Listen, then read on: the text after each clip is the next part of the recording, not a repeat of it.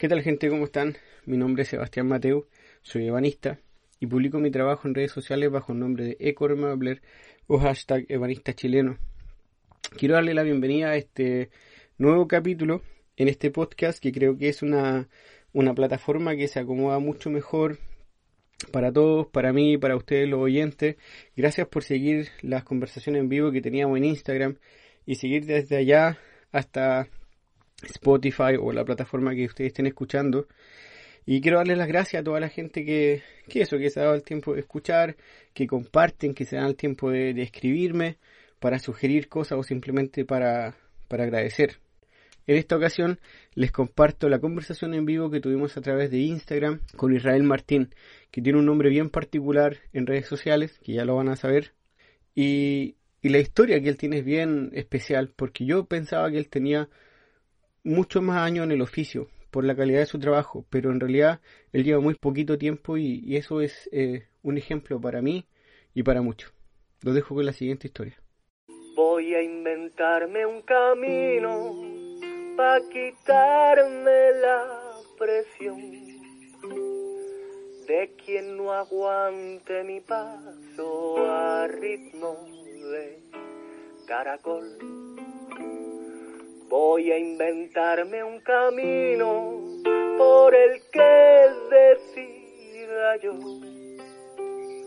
cuando seguir caminando, tumbarme a tomar el sol. Israel, yo siempre pregunto lo mismo. ¿Te presentas tú o te presento yo? Preséntame tú. Te he visto antes, estaba viendo el de Patricio y le has presentado y he dicho, bueno, venga, vamos a que le presente. Vale, vale, vamos a ver qué sale hoy. Eh, Israel Martín, ebanista, español, eh, un nombre de Instagram un poco raro, pero ya le van a preguntar por ahí qué significa. Del norte de España, de un pueblo pequeñito, escribiendo para la revista más relevante de lo que es la ebanistería en el mundo, yo creo, como Fine Woodworking, un invitado especial, Israel. Bienvenido. Muchas, muchas gracias y hoy es un, es un placer estar aquí de charla esta noche. No, gracias por darte el tiempo acá. La gente de Sudamérica todavía es temprano, pero aquí ya son pasaditos de las 9 de la noche. Sí. Y, y- y en España por ahí la vida empieza a las 9, pero aquí en Suecia a las 9 ya, ya está, ya está viendo No. Aquí normalmente también a las 9 de la noche en el pueblo, a partir de las 6 ya... Vamos, o sea, aquí está la vida muerta todo el día porque el pueblo tiene muy poca gente. Pero bueno, ¿sabes? Teniendo hijos y cole mañana y eso normalmente suele ser ya la vida muerta. Oye, partamos por ahí. ¿En qué pueblo estás tú? Tú estás en Borleña, en el norte de, de España. Estoy en el norte, en, la, en Cantabria, la comunidad autónoma se llama Cantabria, ¿Mm? y es un barrio de un pueblo, de un pueblo, o sea, es como una, un barrio de una pedanía. Es un pueblo que tiene unos 2.000 habitantes, ¿Mm? pero tiene varios, tiene como unos 10 barrios, son unos 10, eh, unas 10 pedanías, y esto es un barrio pequeñito en la montaña de, de, uno, de Borleña, Mm. es un barrio chiquitito.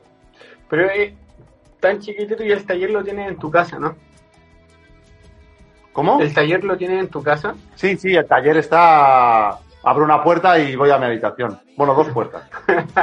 bueno, eso yo creo que es como el sueño de todo en realidad, que como hacer las cosas de la casa y después, pum, al taller, no demorarse nada. Es que además mi vida es así, mi vida es de estar haciendo la comida y viniendo al taller a terminar de cepillar algo y volver a salir a buscar niños y volver otra vez a, ¿sabes? Al taller. Así que me aburro de ver una serie y me entro en el taller, ¿sabes? A, Pero tú, a currar. ¿tú siempre ha- has vivido ahí o te fuiste hasta allá? No, no, no, no, no, yo soy de Madrid. ¿De Madrid? Yo soy de Madrid. Vinimos a vivir a Cantabria hace 14 años.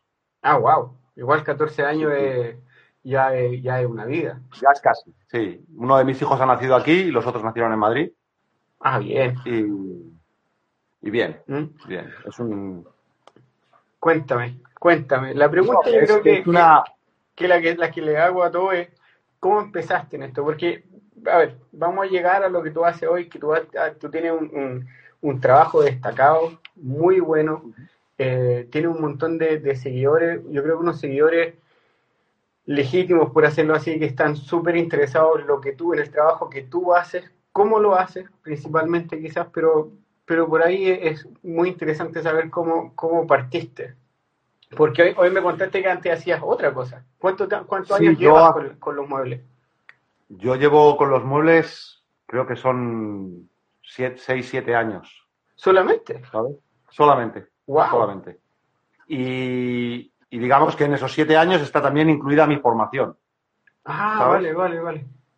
Ah, buenísimo. Lo que pasa es que es lo que pasa cuando tienes ya una. Yo empecé casi con 40 años y cuando dices o me doy prisa o, o no, ¿sabes? Claro. O no me da tiempo, ¿sabes? Entonces es como que te metes mogollón de caña, ¿sabes? Es todo el día pa, pa, pa, pa, pa, a currar y aprender. Y Sería ese, yo empecé, sería, sería ese como Dime, el, dime. el consejo, el secreto para llegar a un buen nivel dentro de pocos años.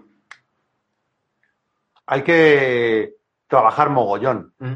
mogollón. O sea, es darle, darle, darle, darle, darle. Y considerar que es. O sea, es que para mí es algo pasional. O sea, yo es como. Y además respondo un poco a la pregunta: es. Yo empecé sin saber que esto me iba. que, que esto es lo que yo quería hacer. Mm. Yo empecé, me gustaba la- siempre me ha gustado la madera, he trabajado también, aunque trabajaba con cuero y aunque he hecho muchas cosas, la madera siempre ha estado ahí presente. Mm. Y, y empecé con las herramientas manuales, tenía herramientas eléctricas que eran de las, de, de las baratas Claro. y todo salía mal porque había que regularlo demasiado y volver a ajustarlo y volver a... No merecía la pena. Y, y empecé con las herramientas manuales y fue como, Dios, esto es lo que quiero. Y, y me lancé, me lancé. Y digamos, yo lo he pensado muchas veces, es como, yo quería, eh, no es que quisiese vivir de esto, Mm. sino que quería poder seguir comprándome herramientas manuales y seguir currando de ello Mm. y, y poco a poco pues vas diciendo, pues es por aquí, ¿sabes? Dale. Y con la gran suerte de que tengo una mujer que tiene un, que es profesora Mm. y que en cierto modo, digamos, es el- los principales ingresos de mi familia vienen de, de la- de mi mujer. Claro, y por ende tú no tienes la presión de, de, de apurarte haciendo muebles para que ustedes puedan vivir de eso, ¿no? Yo, yo soy un privilegiado, Mm. ¿sabes? Un auténtico privilegiado, un afortunado y puedo hacer es Mm. lo que más me gusta, ¿sabes? Y, y también considero que sería un poco, digamos, flaco favor a, a mí y a, y a los demás Mm. no aprovecharlo, ¿sabes? Te entiendo. Hay que aprovecharlo. Te entiendo Entonces, perfecto. Pero la formación, ¿dó- ¿dónde la hiciste? Pues yo la formación la hice, eh, me la organicé yo. Ah, eres Yo me planteé- de cero. Ah, sí, es decir, yo cogí, yo hace muchos años empecé yo mi primer banco de trabajo, lo hice hace veintitantos años, Mm. Con un formón y una sierra, Mm. una sierra de bastidor que me hice así con unos palos Mm. y me hice mi banco de trabajo, y, pero bueno, quedó ahí apartado. Mm. Y luego volví y era como, tengo tres hijos, tengo, tengo también otro, tenía otro, otro curro y no podía coger y decir, pues me voy a poner ahora a formarme con a- a- el, el tiempo. Además es que no hay forma de formarse en esto. Aquí me podía hacer una formación profesional. Eh, en una escuela, Mm. pero había muchas asignaturas que no me interesaban, Claro. muchas cosas que no me interesaban. Entonces empecé a formarme, me- primero aprendí, digamos, lo básico con un artesano de Madrid, con un artesano de aquí de español, y, y luego mirando el catálogo de Dictum, Mm. ¿sabes? Apareció que daba cursos Garrett. Hack. Ya. Y Yo no sabía ni quién era. Y abriendo, buscando información, de repente le vi que una fotografía que aparecía ahí con eh, arando con sus con sus caballos, con su caballo, Mm. y dije, joder, este tío me, me- me impresiona. Mm. Entonces me fui a hacer un curso con él y me pareció un tío genial, extraordinario, y, y a partir de ahí generamos una buena relación Mm. y digamos que me, me- me he tenido correspondencia con él y tenemos bastante contacto. Ah, buenísimo. Y, y básicamente eso, yo me iba a hacer unos cursos una semana y me volvía aquí con lo aprendido y a currar, a currar, a currar, a currar, a repetir lo que había aprendido, ¿sabes? Y luego hacerlo más grande, Claro. porque siempre hacer las clases en pequeñitos como que tiene más facilidad, porque claro, lo complejo para mí era cómo hacer a mano un mueble que lleva un montón de piezas, ¿sabes? Claro. Sí. Que no era una cajita. ¿sabes? Que, una- que está guay hacer una caja y todo empieza con una cajita. Pero las grandes, cuando empiezas a dimensionar más grande, ¿sabes? No te- digamos, descubrir un poco dónde estaban los límites, qué podía hacer, qué podía hacer a mano, qué no podía hacer a mano, ¿no? Mm. Y, Te- te- y repetir, repetir, repetir. Te entiendo ¿Sabes? perfecto, o sea, porque, a ver, yo antes que te, con- antes que te conociera, y como una vez me metí a través del Instagram a ver que vivía en el norte, esto igual está relativamente cerca de León, ¿no? Bueno, está cerca de Burgos. Ya, León pilla un poquito a mano, mirando hacia arriba a mano izquierda. Vale, claro. Un poquito más retirado. Pero bueno, no está muy lejos de Porque León. de ahí yo sé que hay una, una muy buena escuela de, de banista. Y ahí yo lo recibí en la universidad hace, qué sé yo, cuatro años. Pero lo, al, al profesor de ahí le he visto su trabajo y algunos estudiantes o, o alumnos de ahí y trabajan muy bien. Y cuando, cuando vi que, eras, que vivías para el norte, me Ya. imaginé que por ahí podría haber pasado. Pero bueno, igual toma, igual que hiciste como un curso con una persona que, que sabía, no fue todo el tema No, video, no porque hay- internet y revista. No. Hay, hay, hay bastante de mirar cosas en internet, Mm. pero realmente de así de trabajo manual, manual, manual, y que puedas aprender, porque el problema es que el trabajo manual tienes que tocarlo. Claro.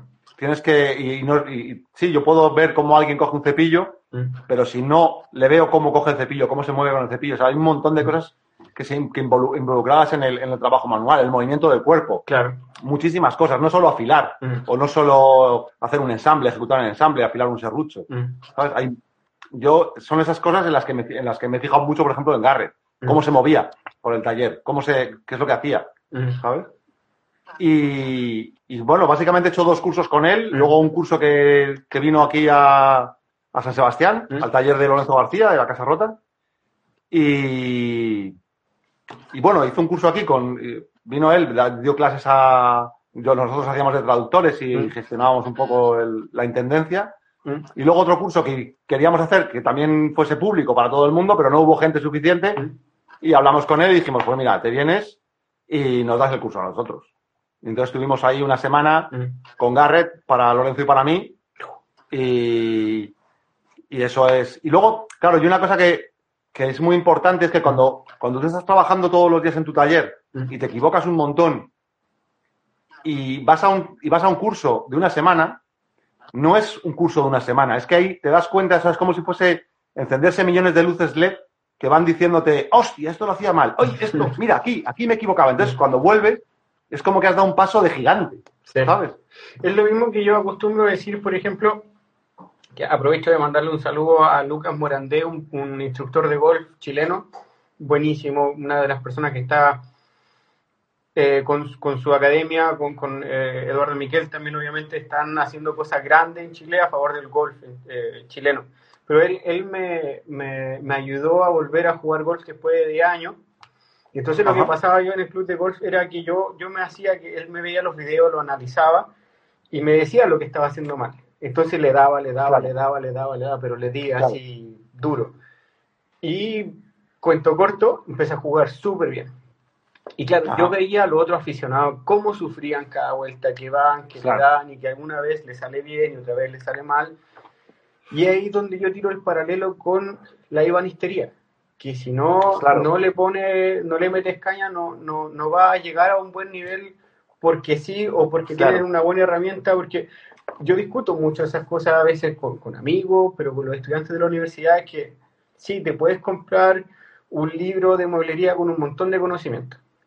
Y hay Claro. mucho, y se han escrito 3.000 y se van a escribir 5.000 más. Y, y, ento- y ni uno tiene como la, la, la receta justa, entonces cada uno tiene que ir buscando su propio camino. Pero, Es eso. y después los estudiantes también, es que, es que me compré un, un cepillo, un Lee Nielsen. Vale, pero, pero ocúpalo. Ocúpalo. ¿Cómo, cómo, ¿Cómo le va a sacar partido a este cepillo? Porque está bien que tengas la, la- el presupuesto para comprarte un buen cepillo y esa es la idea, siempre comprarse un- el, el mejor cepillo o para poder entender cómo funciona un cepillo de- bueno y, y ir como si es hobby o si es profesión, ir desarrollándose, pero, pero siempre hay que ir buscándole lo que a uno le gusta, la, ma- la manera perfecta, porque sacamos el cepillo de la caja, nos ponemos a hacer, pero si no tenemos el conocimiento que va detrás, una instrucción acorde como la que hizo Garrett contigo, ahí es donde uno va progresando, donde no Claro, se va frustrando en el camino, porque equivoca- equivocarse nos vamos a equivocar siempre. Pero para no frustrarse en el camino uno quizás necesita un par de, un par de consejos, un- unas ayuditas de vez en cuando. Es que es, o sea, yo creo que es muy importante, son muy importantes las dos cosas. Es decir, uno solo se va a, lle- va a llegar a un lugar donde, donde no va a saber qué hacer. Y, y va- y te vas a volver loco y vas a pasar muchísimo tiempo buscando cómo pasar, digamos, ese, ese, ese- ese obstáculo. Y en ese momento a lo mejor es cuando el profesor, el maestro, el, el- el que te pueda enseñar un poco, te da ese empujoncito Claro. y te da esa enseñanza y te permite otra vez tirar para adelante, Mm. ¿sabes? Y luego ya hay un momento en el que ya te puedes gestionar tú, ¿sabes? Claro, que al final, al final lo que tú dices, que es un curso de una semana, pero eso te hace ahorrar un montón de tiempo de práctica, de conocimientos que, que eh, ¿cómo se dice? Que inevitablemente tú vas a llegar ahí, pero vas a tener que tener un año de práctica para llegar a lo que te pueden decir en un curso de una semana. Y uno dice, Claro, "Eh, es muy caro este curso, eh, Claro. me, me cuesta invertir, pero al final es, es eso, si te quieres dedicar a esto es una inversión. Y Es la una inver- inversión. La inversión te va a ahorrar meses y quizás años. claro. Y seguramente lo mejor para formarse sea acudir a una escuela donde puedas tener mucho tiempo de trabajo, donde... Pero claro, también no todo el mundo tiene posibilidades de, de- de ir a una escuela o hay determinadas formaciones que no están, digamos, accesibles en algunos países.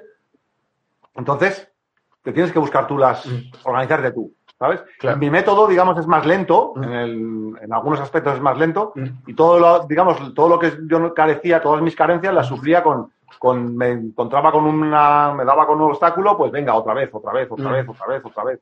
Y todo eso, si vas a una escuela, y donde puedes tener una formación un poco más estructurada, quizás sea más fácil. También para mí es más aburrido, ¿sabes? Claro. Porque yo podía organizarme a mi vida, a mi bola. Yo me iba a mi bola y después esto no quiero aprenderlo. Pues ya está, no lo aprendo. Te- Por ejemplo, yo te lo digo a un montón de gente, ¿no? Es como eh, hay millones de ensambles que se pueden aprender, pero yo con dos ensambles y sus, digamos, sus variantes, tienes para hacer millones de muebles. Sí. Entonces, bueno, pues todavía no me interesa, a mí no me interesa hacer ensambles, simplemente, Mm. ¿sabes? Me, me interesa obtener una, disfrutar del, del proceso, hacer también los ensambles, cepillar la madera. Entonces, Sí, yo, lo, Claro. yo lo escribí una vez en mi blog. O sea, yo, yo siempre me voy a enamorar de la, de la mano de obra japonesa, porque tú lo miras y es una poesía pura. Pero, pero qué sé yo, hacer colas de Milano con, con formas de, de corazón no te va a hacer que el mueble te dure más. Eh, es, una, es una muestra de habilidad, básicamente. Y el que lo quiere hacer, que lo haga, porque está en todo su derecho y es cada uno Claro. que hace su propio camino. Pero como tú dices, para hacer un mueble, por ahí te basta con dos, tres cosas y, y- y ya está. El resto es, es, Claro. es lo que se va dando con el tiempo. y de hecho, claro, es, es- a mí la, la carpintería japonesa me parece espectacular, Mm. ¿sabes? Y a unos niveles, pero es un poco como, o sea, me parece que la formación está bien aprender, digamos, lo que me, lo, cómo se puede hacer perfecto Mm, y luego cada uno busca cuál es su nivel de perfección, mm, ¿sabes? Claro. Es como, bueno, pues claro, ya exacto. haré yo esta parte, pues como, como mejor me apetezca, ¿sabes? Y ya está. Es que eso está, pues hay mucha gente que, que, que, que no está mal, pero good enough también está bien. También está bien. Y sobre todo que depende, o sea, que, que es que depende de ti, Sí.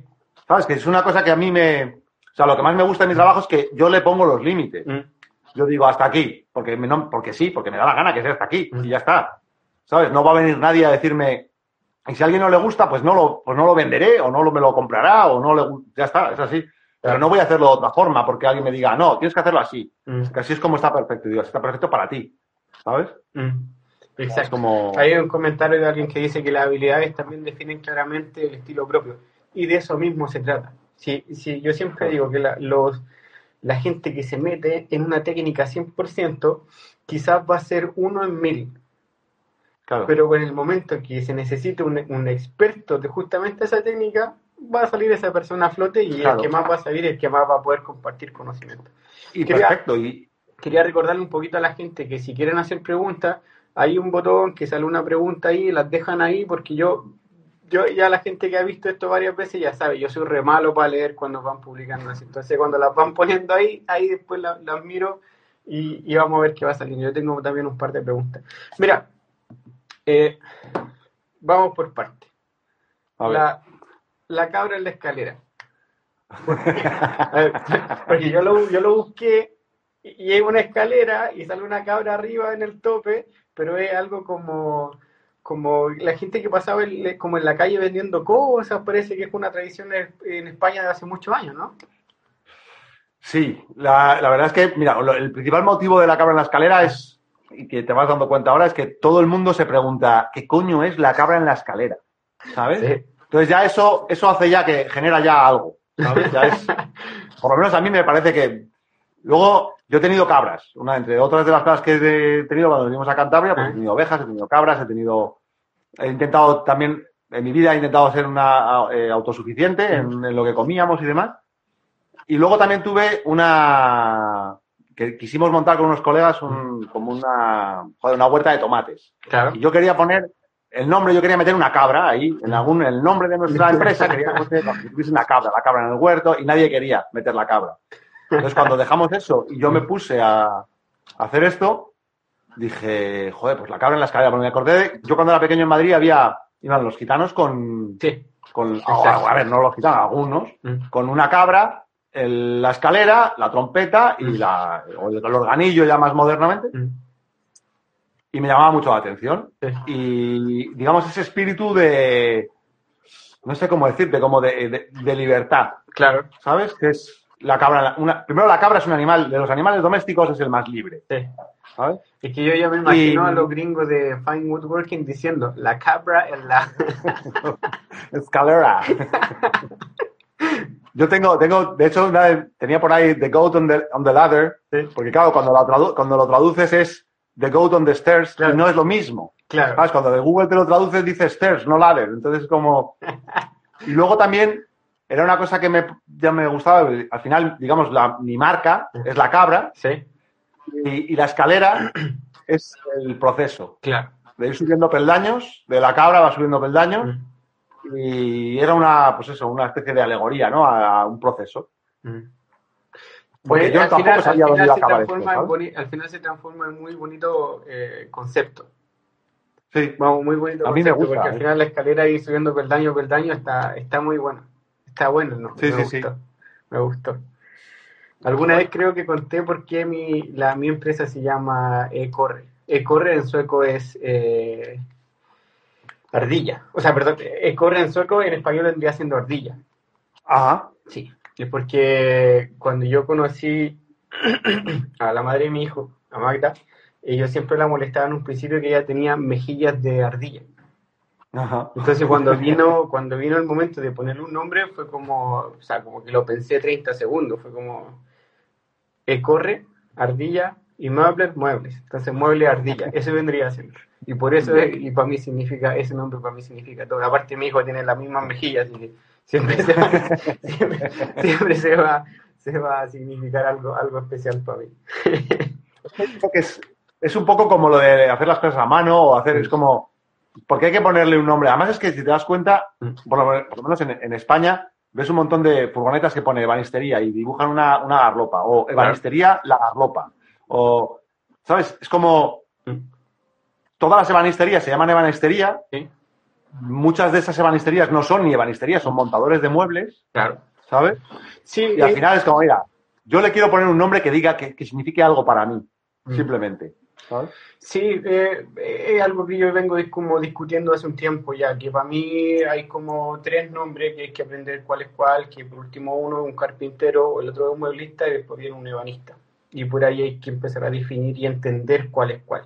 Porque no, Sí, no, sí, es, sí. no es el, el ebanista el que solamente hable- hace como hace tablas para picar, con el mayor de los respetos, pero no es el claro. o, o el que monta muebles, como dices tú. Israel, Sí, sí, sí.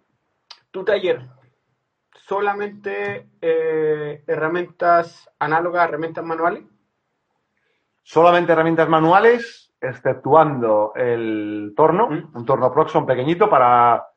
Tengo, me hice un torno de pie, Mm. un pole late, creo que se dice así, ¿no? Un- como el de... No, no.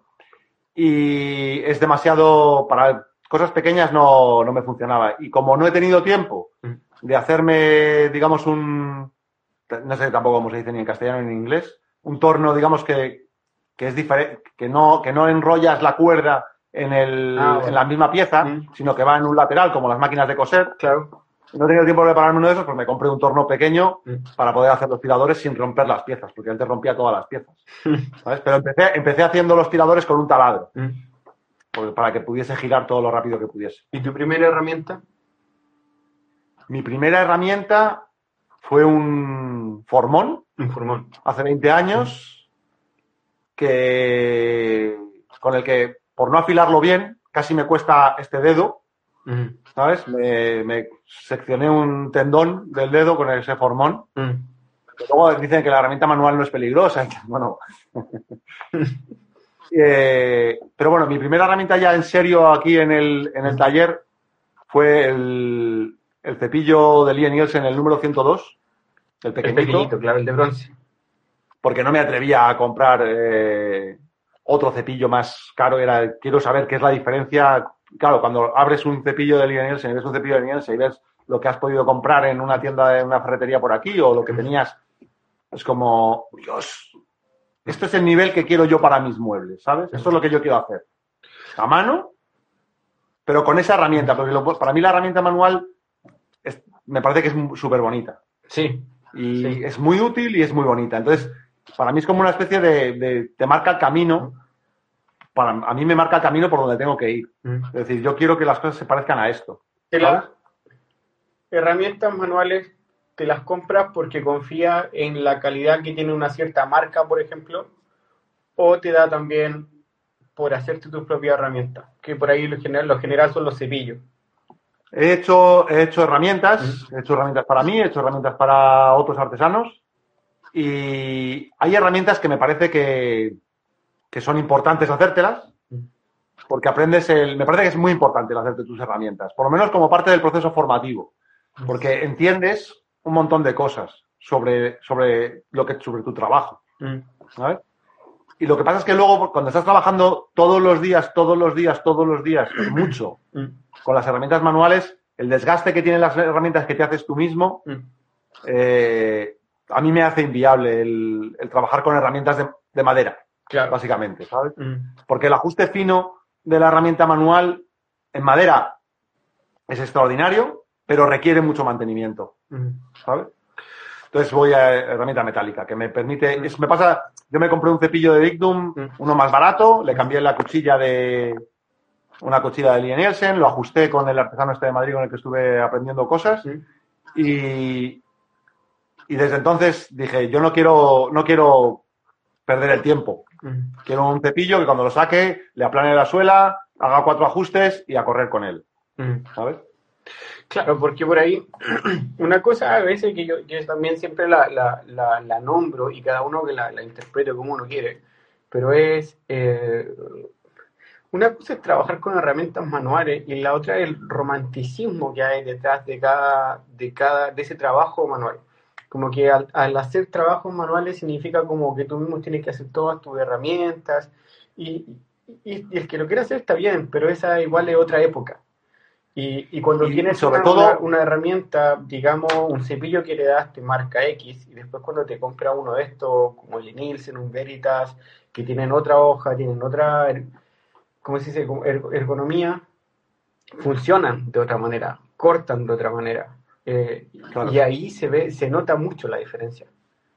Y además es que yo, me- a ver, yo me he hecho cepillo de acabado, cepillo de desbaste, eh, he hecho un montón, he hecho mangos de sierra, me he hecho una sierra, con, me afilé todos los dientes, mi sierra de bastidor, como las de Badax eran muy caras, Mm. pues me compré mi pletina de acero, Mm. de acero 1095, y hice yo todos los dientes de la sierra, hice todo, el bastidor, todo, absolutamente todo, ¿no?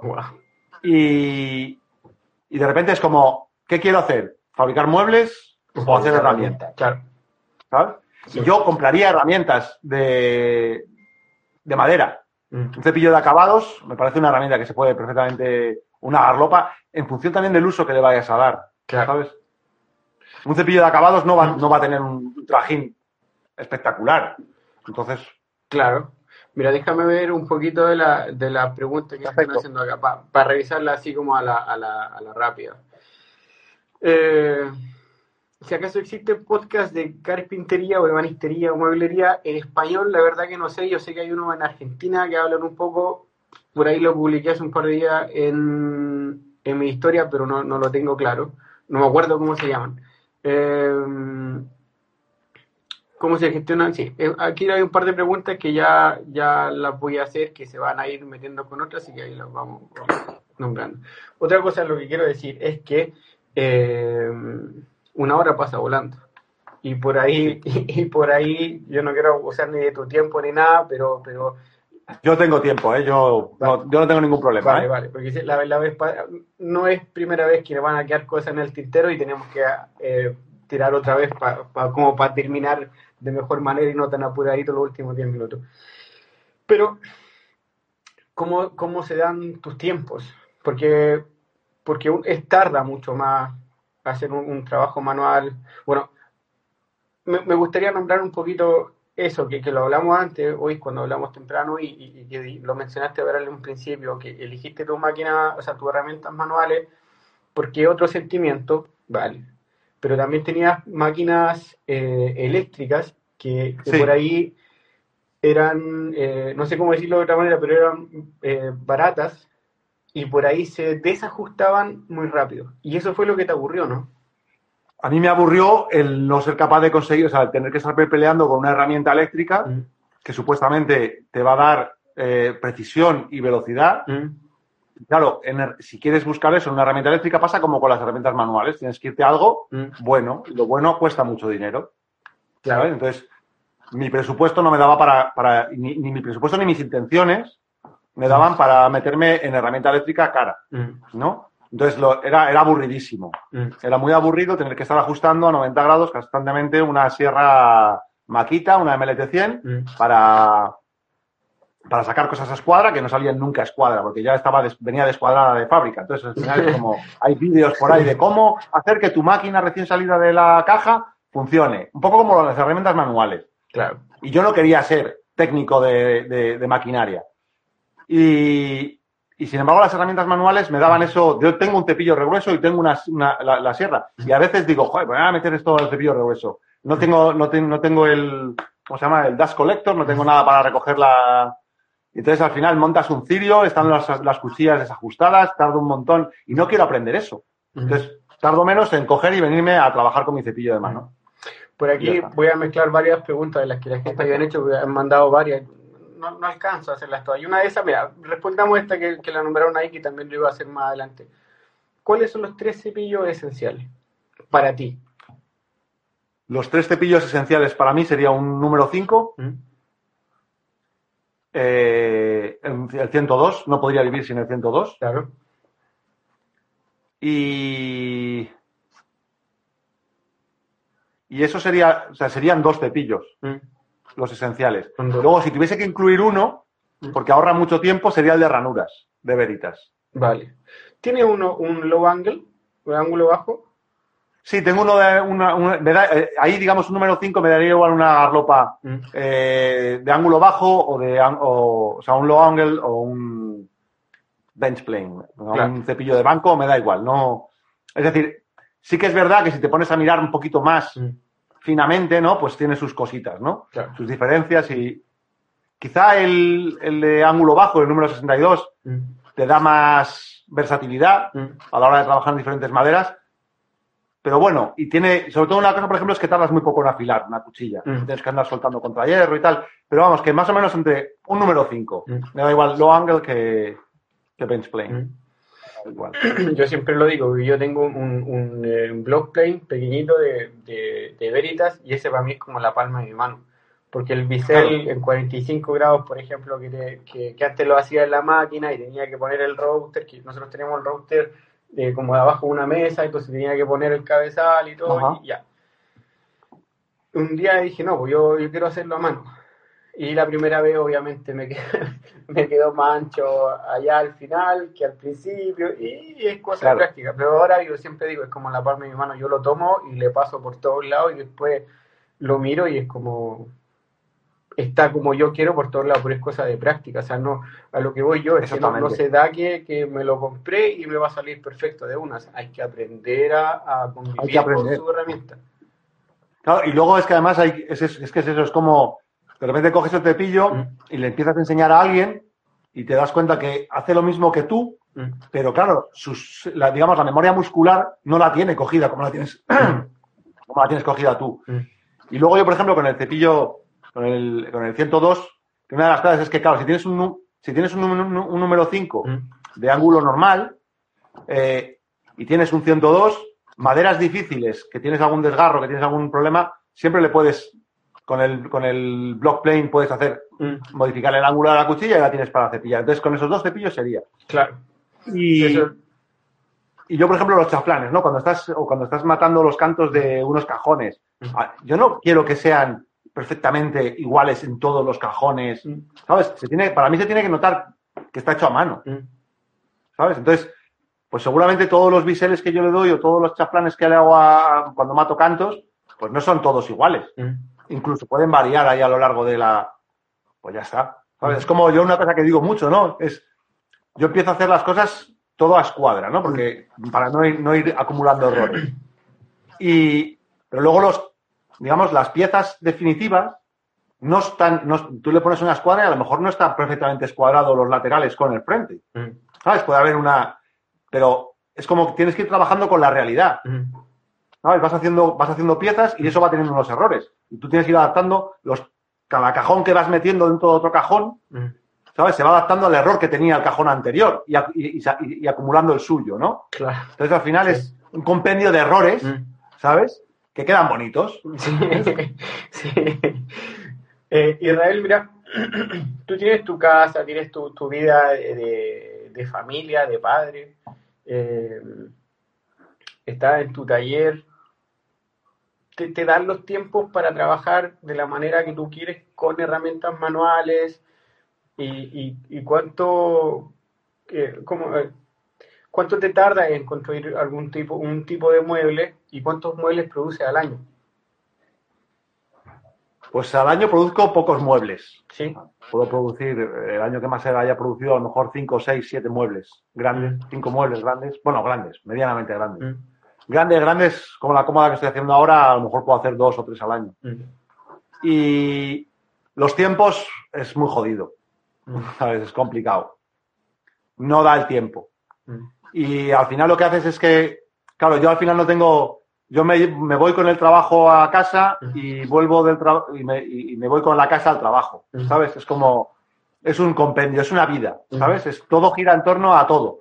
Eh, Claro. Mi taller gira en torno a mis hijos, en torno a mi ocio, eh, todo, ¿sabes? Y al revés, y mis hijos giran en torno a... ¿sabes? Yo, por ejemplo, tengo que dar cursos y tengo que montar aquí un lío impresionante pidiendo colaboración a, mis, a mi familia o a la familia de mi mujer para, para intentar tener ese tiempo para poder dar un curso. mm, O, por ejemplo, para ayer tenía una, una charla en la escuela de Salamanca. mm. Claro, si están aquí mis hijos, yo qué sé, empieza que si uno no quiere, no sé qué, que si otro quiere, pues al final no puedes estar. Entonces es complejo. Es, es, un- es complejo, pero luego es bonito también. Ha habido una época más, más complicada cuando es que no puedo, no me da la vida, no me da la vida, ¿no? Pero luego es, pues a veces trabajo a la una de la mañana, otras veces trabajo. Intento más o menos sacar cinco horas de trabajo diarios. Cinco horas. Claro, y solo de trabajo en el taller, porque digamos que el trabajo del artesano es en el taller, es en el ordenador, es escribiendo artículos, es preparando cursos, es y al final es como, y yo tengo que sacar horas de taller, porque para mí el taller es, es que es como, como el tabaco, ¿sabes? O como el café. Yo tengo mis tres adicciones, tabaco, café y taller, ¿sabes? Pero significa que no, no tienes como, me imagino que cuando tu hijo ya están en, en- en la escuela, qué sé yo, tienes tu, tu Sí. horario de mm, trabajar en el taller y después por lo general en, la, en la tarde-noche también te vas al taller, ¿no? Claro, también me voy al taller. Cuando viene mi mujer a trabajar, yo me meto al taller y por la mañana cuando dejamos a los niños en el instituto y en el cole, me vengo a trabajar. Pero ¿sabes lo que pasa? Que al final el trabajo de, mm, digamos, del autónomo, del, es como, como yo decido mis tiempos y yo puedo decidir cuando, pues si surge cualquier cosa, ahí es- si hay que poner una lavadora por la mañana porque mm, vivimos en Cantabria y hay veces que hace sol, otras veces no. Entonces, pones la lavadora, o sea que por las mañanas hay que hacer otras cosas aparte del taller también, ¿no? Igual que por las tardes hay que hacer otras cosas aparte del taller. Claro. Eh, Tú, tú vendes, por ejemplo, me dices que puedes hacer entre 3 y 6 muebles quizá en un año que construyes más. ¿Eso es porque, porque vives en un pueblo pequeño? ¿O, o, o, digamos, ¿a, qui- a quiénes les vendes tú tu mueble? O, o sería diferente, sería una producción mucho más grande si vivieras, por ejemplo, en Madrid, No, yo creo en que- Madrid directamente. El no, en Madrid, digamos, vivir en, vivir en una población más grande, en, una, en un sitio como Madrid, sería algo útil Mm. por el tema de los cursos, de poder dar clases. Ah, vale. Mm. ¿sabes? Vender muebles es algo, yo no vendo, todos los muebles que yo hago no los vendo. Hay muebles que son para mí, Mm. hay muebles que son, eh, es decir, pues experimenta- de, de experimentación, de voy a ver qué, qué hago con esto. Hago algunos encargos.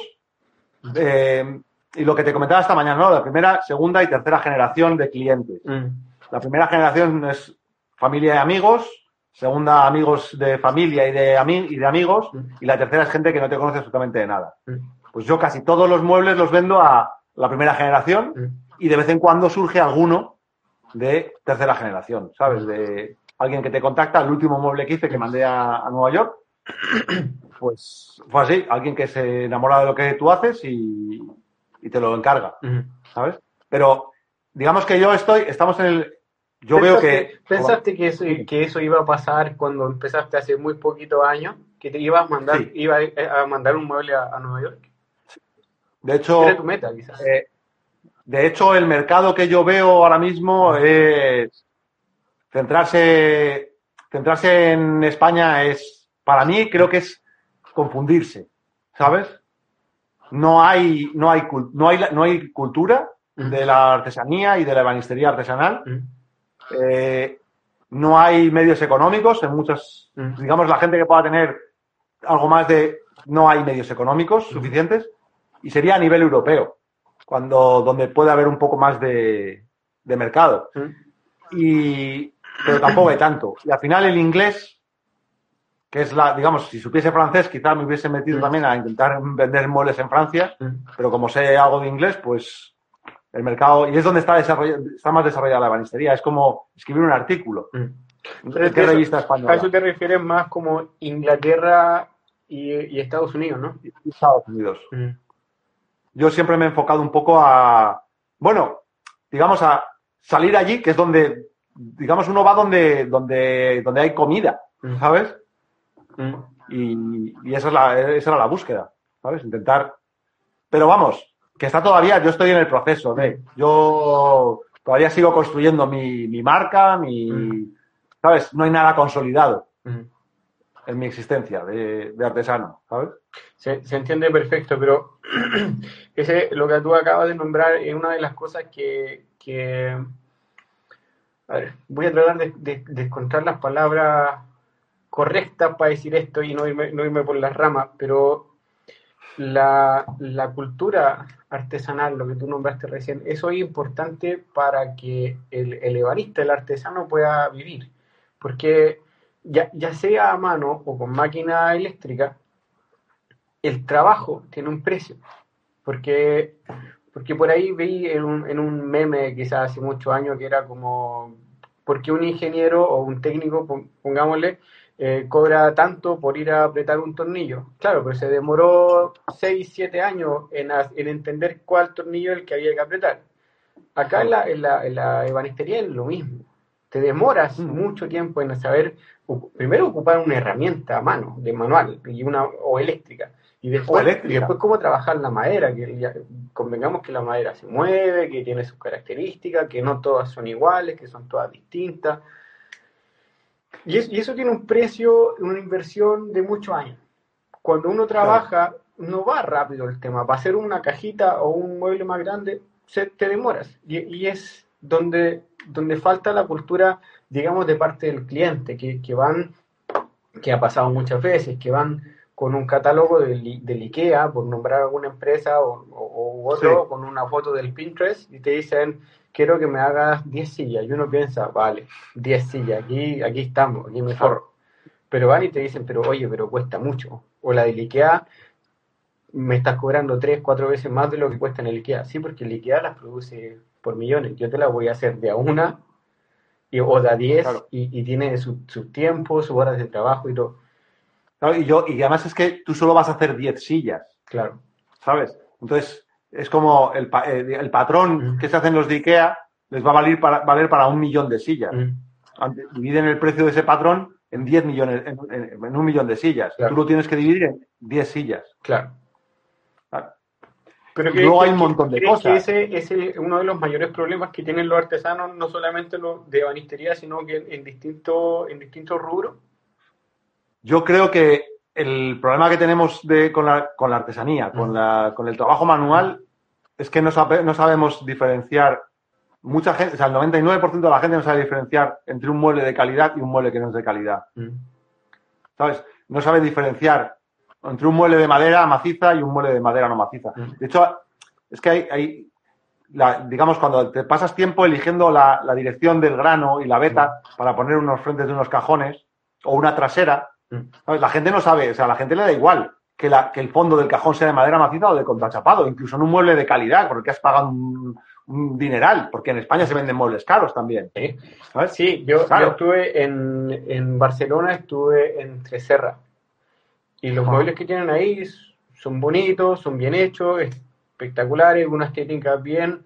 Lamentablemente nunca los logré convencer para meterme al taller para ver cómo trabajaban, pero también cuestan. Y el mercado de él, me acuerdo que era mucho Estados Unidos, no, no, en, en España no vendía mucho. Pero tiene su No, y en España- pero- Y en España se venden muebles caros. Y yo, por ejemplo, una cosa que hago cuando voy a, a, a casa de alguien, ¿no? Que tiene un mueble así de, de calidad, o que, no, de calidad, que, que aparentemente es un mueble de calidad, abro el mueble, abro un tiro de un cajón y lo muevo. Y lo muevo de lado a lado. Y ya sabes si el. Claro, eh, dices, es que claro, con una holgura de, de dos milímetros, ¿no? En, en los laterales del cajón, Mm.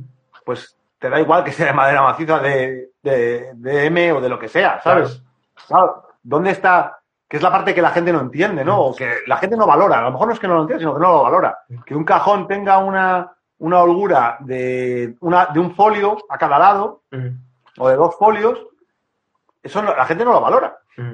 ¿sabes? O no lo entiende. Entonces, la parte, digamos, que estamos construyendo ahora, que yo creo que lo que, estamos, lo que, lo que está ocurriendo ahora es que se está construyendo esa cultura. Claro. ¿sabes? A, ra- a raíz de esta misma charla, Mm. de un montón de cosas que nos van mostrando las redes y que nos va mostrando el trabajo de la gente que está millones de personas haciendo cosas súper interesantes Sí. y vamos conociendo y estamos generando esa cultura. Sí, ¿Sabes? eso, eso es re importante. Mira, eh, no, no quiero correr el riesgo que me pasó una vez, que se me cortó la, la transmisión y no pude guardar lo que, lo que habíamos hablado por 55 Ajá. minutos. ¿Puedes seguir hablando un ratito, un ratito más? Cortamos este y No tengo otro? problema. Mira, Cuando tú me digas, yo tengo correa para rato. vale, vale. Porque hay una pregunta que vamos, a, digamos, vamos a cerrar con esta, pero vamos, a- la vamos a abrir con, es con la pregunta, la respuesta la vamos a abrir la siguiente, eh, el Vale. siguiente en vivo, que es como, podría pensarse que un ebanista que trabaje con herramientas eléctricas es menos ebanista que uno que trabaje con herramientas manuales.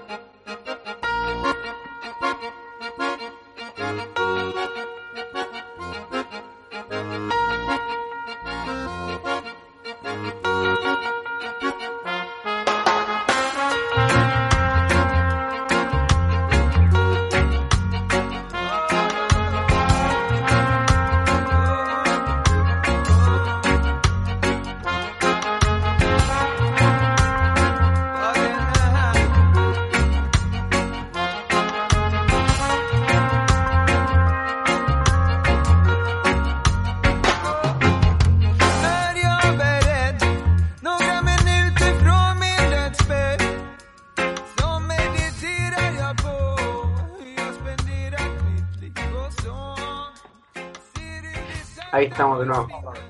Sí, ahí estamos de nuevo. y bueno, ¿qué? Le respondemos. Mira, eh, lo- ahí está Hernán Costa. eh, un saludo, amigo. Eh, Un saludo. Él también tiene un, un canal en YouTube que, que es muy interesante. También habla con mucha gente que, que muy talentosa y tiene mucho mucho conocimiento y experiencia para compartir. Y, y este tipo de plataforma es lo que está ayudando a mucha gente que está saltando de, de- de otras carreras a meterse a trabajar en madera y de pasar de un hobby a profesionalizarse. Yo creo que eh, esto es muy interesante. Eh, porque lo, están, lo está haciendo mucha gente y, y hablar como con personas como, como tú, por ejemplo, Israel, es eh, pa- para mí personalmente vale mucho porque con la calidad del trabajo que tú tienes, con, lo- con la calidad que, que- yo veo, yo pensé que llevaba mucho más tiempo. Sí, de verdad, yo pensé que ya llevaba, yo, llevará unos 20 años mínimo, pensé. Entonces, le, le has puesto firme. Sí, y bueno, a ver, yo previamente a hacer los moles así, hacía los moles de mi casa con tirafondos, eh, con una sierra de calar, y hacía pues todo, todo, desde prácticamente construir la casa, con bastante ayuda, pero Mm. construir mi casa. Y tenía mis animales y Mm. tenía que hacerles pesebreras para que comiesen, la casa para los bichos. Pues tenía que hacerlo, lo, lo hacía con madera. ¿sabes? Entonces, no, no viene el aprendizaje, claro, es como que no vengo de, no partía de cero, Claro. ¿sabes? Pero Pero la habilidad con las manos, yo he estado trabajando el cuero también bastantes años, entonces hay cosas que ya tenía un poco curradas, ¿sabes? Pero vamos, Pero aún así, aún así, Mm. en este, en este tiempo, claro, he sacado muchas horas de trabajo, ¿sabes? Y sobre todo, que, es que es como, cuando descubres lo que te gusta, Mm, es que es como, pues, eh, venga, dale, dale, dale. Yo trabajo de lunes a domingo. mm. Claro. Entonces eh, gana mucho tiempo. Que Y tengo el taller al lado de casa, entonces es como que no me puedo dormir, pues me levanto y me vengo a comprar. Sí, mira, eh, respondamos la, la pregunta que nos, que nos hicieron con la que, con la que cerramos la, la otro, el otro vivo, no sé cómo es la otra transmisión. Sí. Eh, para ti, ¿vale más un ebanista que trabaja con herramientas manuales o uno que No. trabaja con herramientas eléctricas? ¿Y, y por qué? Vale, vale igual, exactamente lo mismo. Vale, exactamente lo mismo. Mm. Solo hay una diferencia para mí, ¿Mm? ¿vale? Y es, uno es artesano y el otro, desde mi punto de vista, no, des- no es que no sea artesano, Mm. sino digamos es que tiene, es como el que sube el Everest con oxígeno y el que sube el Everest sin oxígeno. Mm, ¿Tiene más valor o tiene, uno lo hace, ¿sabes? Es con oxígeno y otro sin oxígeno. Uno, digamos, es el mismo y el otro tiene una ayuda, ¿sabes? Claro. Es decir, ¿Qué son, qué son a mí, yo he estado, por ejemplo, Mm, eh, con Lorenzo García, ¿no? De la Casa Rota, o con Germán Peraire. Hacen un trabajo espectacular. Espectacular. Y el objeto es espectacular. A mí lo que pasa es que me vale mi vivencia. ¿Sabes? Por ahí va, por ahí va, que fue algo que hablamos antes cuando hablamos temprano. A ti te da, te produce otra cosa, otro sentimiento, otra, otra manera de vivir, porque yo, por lo que estoy escuchando, la opción de ustedes, tú eres de Madrid, la- fue una opción ir a, ir a irse a un pueblo, fue una opción hacerse su casa de cero, tener animales. No eres una persona de la... Se nota, porque tener una huerta y tener animales es que no, no- tú no paras todo el día. Más encima tienes tres hijos. Entonces tienes Ya no tengo animales, ya tuve que dejar los animales, las Ya. cabras tuve que, que regalarlas porque no, no podía tener animales, hijos, animales, huerta. La huerta la dejé y estoy volviendo a tener, bueno, es principalmente mi mujer otra vez la que está ya empezando con la huerta. Eh, pero claro, es como, a mí me pareció, escuchaba antes la, la, el directo que hiciste con, con, con Patricio, Mm, con maderística y, y me pasa un poco lo mismo, ¿no? Yo hice ingeniería técnica forestal mm. y he estado trabajando de ingeniero forestal, he estado trabajando de un montón de cosas, pero como, como que eh, te- me faltaba algo, Mm. ¿sabes? Algo pasional. Y a mí me lo dan las herramientas manuales. El sentir que se me da la luz en mi casa, que, es, que ocurre bastante a menudo, Mm, o ocurría bastante a menudo, y yo sigo trabajando. ¿Sabes? Y cuando termino una pieza, me miro las manos y digo, es que esto lo he hecho yo, Sí. ¿sabes? Lo he afilado. O sea, y es verdad que hay cepillos Mm. que no he hecho yo, pero algunas piezas incluso he hecho yo con mis cepillos, con las, con mis sierras, con. Entonces es como, joder, entonces me siento orgulloso de mí mismo. Y entonces me vale a mí. Que yo creo que es la parte, para mí es, para mí, en mi trabajo es importante el proceso y el objeto Sí. acabado. Que, que es lo que yo siempre digo. Yo tengo una huerta, nosotros en mi familia nosotros tenemos una huerta. Y para mí, no sé, esperar un tomate, porque aquí no voy a explicar los procesos de plantar en Suecia, porque aquí tenemos seis meses prácticamente de oscuridad y seis de luz. Otro cuento. Pero para mí vale más esperar un tomate cinco meses que ir a comprarme un tomate al supermercado. Y eso es mi rollo, es mi cuento, esa es mi bola, y la bola de mi familia, que nosotros cuando, y, y no es que nos den tomates para todo el año, nos dan para para, para tres, cuatro comidas, pero son los tomates del año, los que nosotros plantamos, a los que les dimos agua y le pusimos luz. Claro. Ya, esto es, es por ahí, es prácticamente lo mismo tirando un paralelo. Es que es, es exactamente, es lo mismo, es un proceso, es al final, ¿sabes? Es, no sé, es como, a mí me gustan, yo veo, yo, cuando he visto las herramientas eléctricas buenas en funcionamiento, joder, ¿sabes? Yo hay veces que estoy cerrando aquí con el serrote y digo, una sierra de cinta, una buena sierra de cinta, Felder, ¡guau! ¿Sabes? Que me abriría otra serie de posibilidades. Luego, el trabajar a mano todo, digamos, tiene sus limitaciones y te permite, o sea, y a la vez te permite centrarte en determinado tipo de diseños, en determinado tipo de cosas. Es decir, ¿sabes? Es como, yo me planteaba, ¿no? Digo, ¿cómo puedo hacer? Yo antes hacía los cajones como prácticamente se hace todo el mundo, ¿no? Con las, los frentes con colas de Milano ciegas y las traseras con colas de Milano pasantes, ¿no? Y aprendí con Garrett a hacer las colas de Milano deslizantes en los cajones, las- la parte de atrás de los cajones. Es un sistema que me gustó mucho y él lo hace porque es muy fácil también porque se hace con, la, con, con una fresadora, con una router. Claro. Y yo dije, joder, a ver cómo hago esto yo a mano. Mm. ¿Sabes? Porque me decía, vamos a buscar una forma para que lo hagas, vamos a hacer dados, vamos a hacer no sé qué, para que. Digo, no, no, yo me quiero. Y de repente descubrí que, para, que las colas de Milano deslizantes son súper rápidas, súper efectivas. Para las traseras de los cajones es una maravilla, ¿sabes? Sí. Y te permite eso, ¿sabes? Y que lo disfrutas. Mira, aquí te- acá tenemos una pregunta, antes de pasar a la otra, a las otras que tengo yo. A ver, ¿cómo equilibrar el compromiso entre calidad y el tiempo que lleva una pieza para vender? Eh, es una, eso es algo personal. Mm. Eso es una cosa que yo creo que cada uno lo equilibra como puede. Yo hay piezas, hay cosas que te pones a, y en mi caso que lleva mucho tiempo, Mm. Pones a cerrar una pieza y, y no te sale bien o no te gusta cómo, cuando, la, des- cuando lo abres, cómo es la beta y dices, lo que estoy haciendo probablemente pierda, pierda dinero. O sea, voy a ganar menos dinero si hago otra, otra pieza. Mm. Pero al final lo que buscas es que tú te quedes satisfecho Mm. y que el cliente se quede satisfecho, porque tú sabes dónde, o sea, yo sé dónde están las cosas de cada una de, las, de los muebles que he hecho, los Sí. errores, las... ¿enti- ¿Entiendes? Entonces, ¿Te, costó, ¿Te costó romper esa barrera en un principio? Esa de que, por- por- la pregunta es porque a mí me pasó, que yo terminaba un mueble y, y se veía perfecto, pero para mí yo, yo lo miraba y era como que ahí, ahí, ahí, ahí, yo sé que está mal. Pero claro, venía alguien y me lo miraban 10, 15 minutos y no encontraba nada, pero yo sabía. claro, ¿Te, te costó romper un poco esa barrera? yo, yo no la he roto todavía, yo sigo viendo, ¿sabes? sigo teniéndolo ahí. Lo que pasa es que ya lo relativizo. Claro. ¿sabes? Y si es, es como, hay cosas que, yo qué sé, un desgarro en una trasera en que va a ir además hacia el interior del mueble, ¿no? Porque estabas cepillando y por no afilar, pues has desgarrado la madera, ¿no? Pues antes era como, no puede ser, tengo que... Y ahora, pues de repente digo, pues a ver, ¿qué desgarro ha sido? Intento re- mejorarlo o no, pues depende.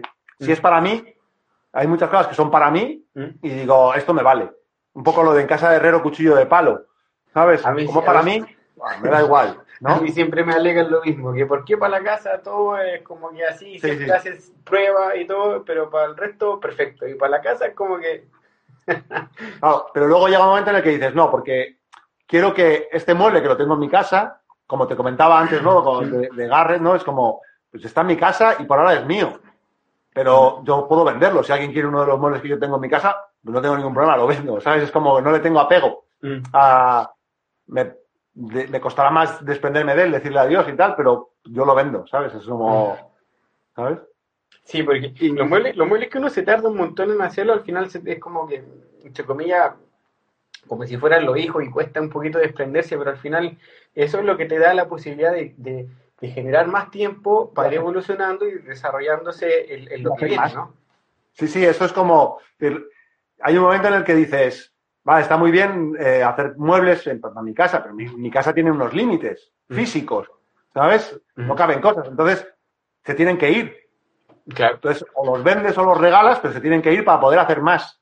Sí. claro, si los regalas, eh, a lo mejor no puedes comer y no puedes hacer más, Mm. ¿sabes? Eh, pues entonces los vendes. Si puedes venderlos, los vendes y puedes y, ese- y venderlos te permite hacer más y seguir currando. Vale. Cla- Claro, que al final es, es la, es la solución. Mira, para la gente que se está conectando ahora o que ya está conectada, hay dos partes. La primera que ya la, que ya la hablamos y, y- y nos alargamos y ahora estamos en la segunda parte, pero el gran resumen es, tú llevas 6, 7 años trabajando 100% ya en tu taller, el taller está en tu casa, herra- herramientas manuales, digamos, casi no, 95%. 95%. Prefieres hacerlo a mano porque a ti te produce algo personal y que eso está perfecto, está correcto y, y ese es, digamos, el- el- la entrega que tú haces con, con el oficio y con, con los muebles que tú haces. Eh, le has dado duro para alcanzar el nivel que tienes hoy. Eh, ¿Cómo pasaste a ser del Israel de, tener, de tener la idea de yo voy a vivir de esto y- o quiero vivir de esto y empezaste a comprar tu herramienta y exportar tu mueble a, a- a Nueva York y de repente te llega la, la revista que para mí es una de las revistas más, más relevantes de lo que es eh, la mueblería o la ebanistería en el mundo, que es Fine Woodworking. O sea, todo el mundo que está empezando llega a esa revista, así como la que te aconsejan es esa revista. Pero llegar y escribir un artículo para esa revista es como importante, o sea, eso es como escribirlo en el currículum de uno, es como, yo me imagino que la, tienen la revista en un cuadro en la casa, ¿no? Algo parecido, ¿no? En los momentos bajos eh, vas y dices, y miras la revista y dices, bueno, bueno, algo hemos conseguido. Pero, ¿qué- ¿Sabes? ¿cómo, llegaste a eso? ¿Qué, qué pasó ahí? ¿O, o cómo Pues es que, claro, parte del proceso, digamos, en todo este proceso, había que, que buscar la forma de, de promocionarse, ¿no? Y de, de que la gente pudiese ver, el- ver, ver tu trabajo. Y, y, claro, el contacto con Garrett fue algo muy importante, ¿no? De, entonces intenté, intenté escribir un artículo con, con Garrett, él me guiaba un poco, yo lo demandaba, me miraba las cosas y tal, pero ese artículo no funcionó porque, claro, es lo que te comentaba antes, ¿no? Que en Estados Unidos o en Inglaterra pegas una patada a una piedra y aparecen ebanistas haciendo a saco, ¿no? Entonces luego intenté, dije, bueno, pues voy a intentar otra vez. Y volví a mandar eh, información a Facebook Working y contacté con uno de los editores, con John Vincent, y me dijo, mira, el mueble este no vamos a publicarlo, pero me ha gustado mucho tu taller. Y tal, Mm. respóndeme, me, me mandó una serie de preguntas y le mandé las fotos, las preguntas, las respuestas y dijo, oye, que han dado el ok. Una cosa que me llamó, que me gustó mucho, ¿no? Eh, te le he pasado las fotos a, a Mike, a Mike Pekovic y, oye, le han gustado tal. Y era como, te sientes así como, guau, te hinchas un poco, ¿sabes? Sí. Y dices, vale, vamos, vamos bien. Y lo publicaron. Y luego ya, claro, yo, ahí está la parte, digamos, ambiciosa y de ego, que se te sube el ego un poco para arriba. Y dices, joder, me van a publicar el artículo, pero me molaría que sacasen algo de mí en la portada. ¿sabes? Ya. sí. Todavía más, ¿sabes? Como diciendo, entonces ya, un poco egoico, de repente era como, joder, con el armario. Y al final salió, ¿sabes? Es como. De esto que, que no, te lo, yo, no te lo querías, pero era como. Y para mí fue quizá más importante eh, escribir un artículo en Furniture and Cabinet Making. Mm.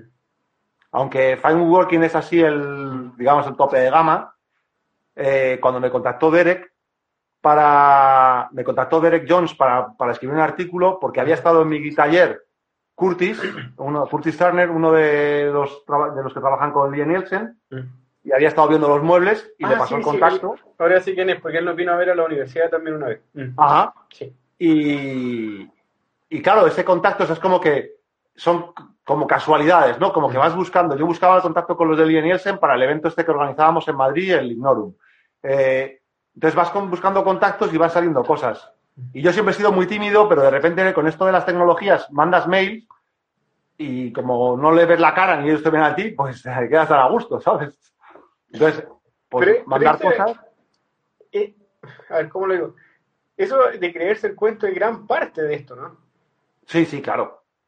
Porque yo veo Sí, sí. gente muy talentosa y pasa con los estudiantes de la universidad con un talento, unos con el talento trabajado, que lo han conseguido, han trabajado mucho para llegar ahí, otros con un talento innato, pero que no abren la boca, que como que quieren ser descubiertos, pero, pero aquí o- hoy pasa esto, que, que hay que creerse el cuento y mostrar con orgullo lo que uno hace, porque, porque es bonito el trabajo que uno hace. Y uno tiene que eh, también ser autocrítico, pero también creerse bastante el cuento de que no, no, no pasa siempre que va a llegar Fine Woodworkings o otra, otra revista y va a encontrar tu trabajo, sino que por ahí mandarle un artículo que escriba uno y si, y si va bien, bien, si no, bien también. Es que es, es que es así, es así, es, es que a mí me es- tienes que, que hacerlo. O sea, no te Mm. queda más remedio, porque si no hablas, Mm. o sea, yo imagínate en un, en mi taller, en un pueblo de 20, de, muy- de 20 personas, 25 personas,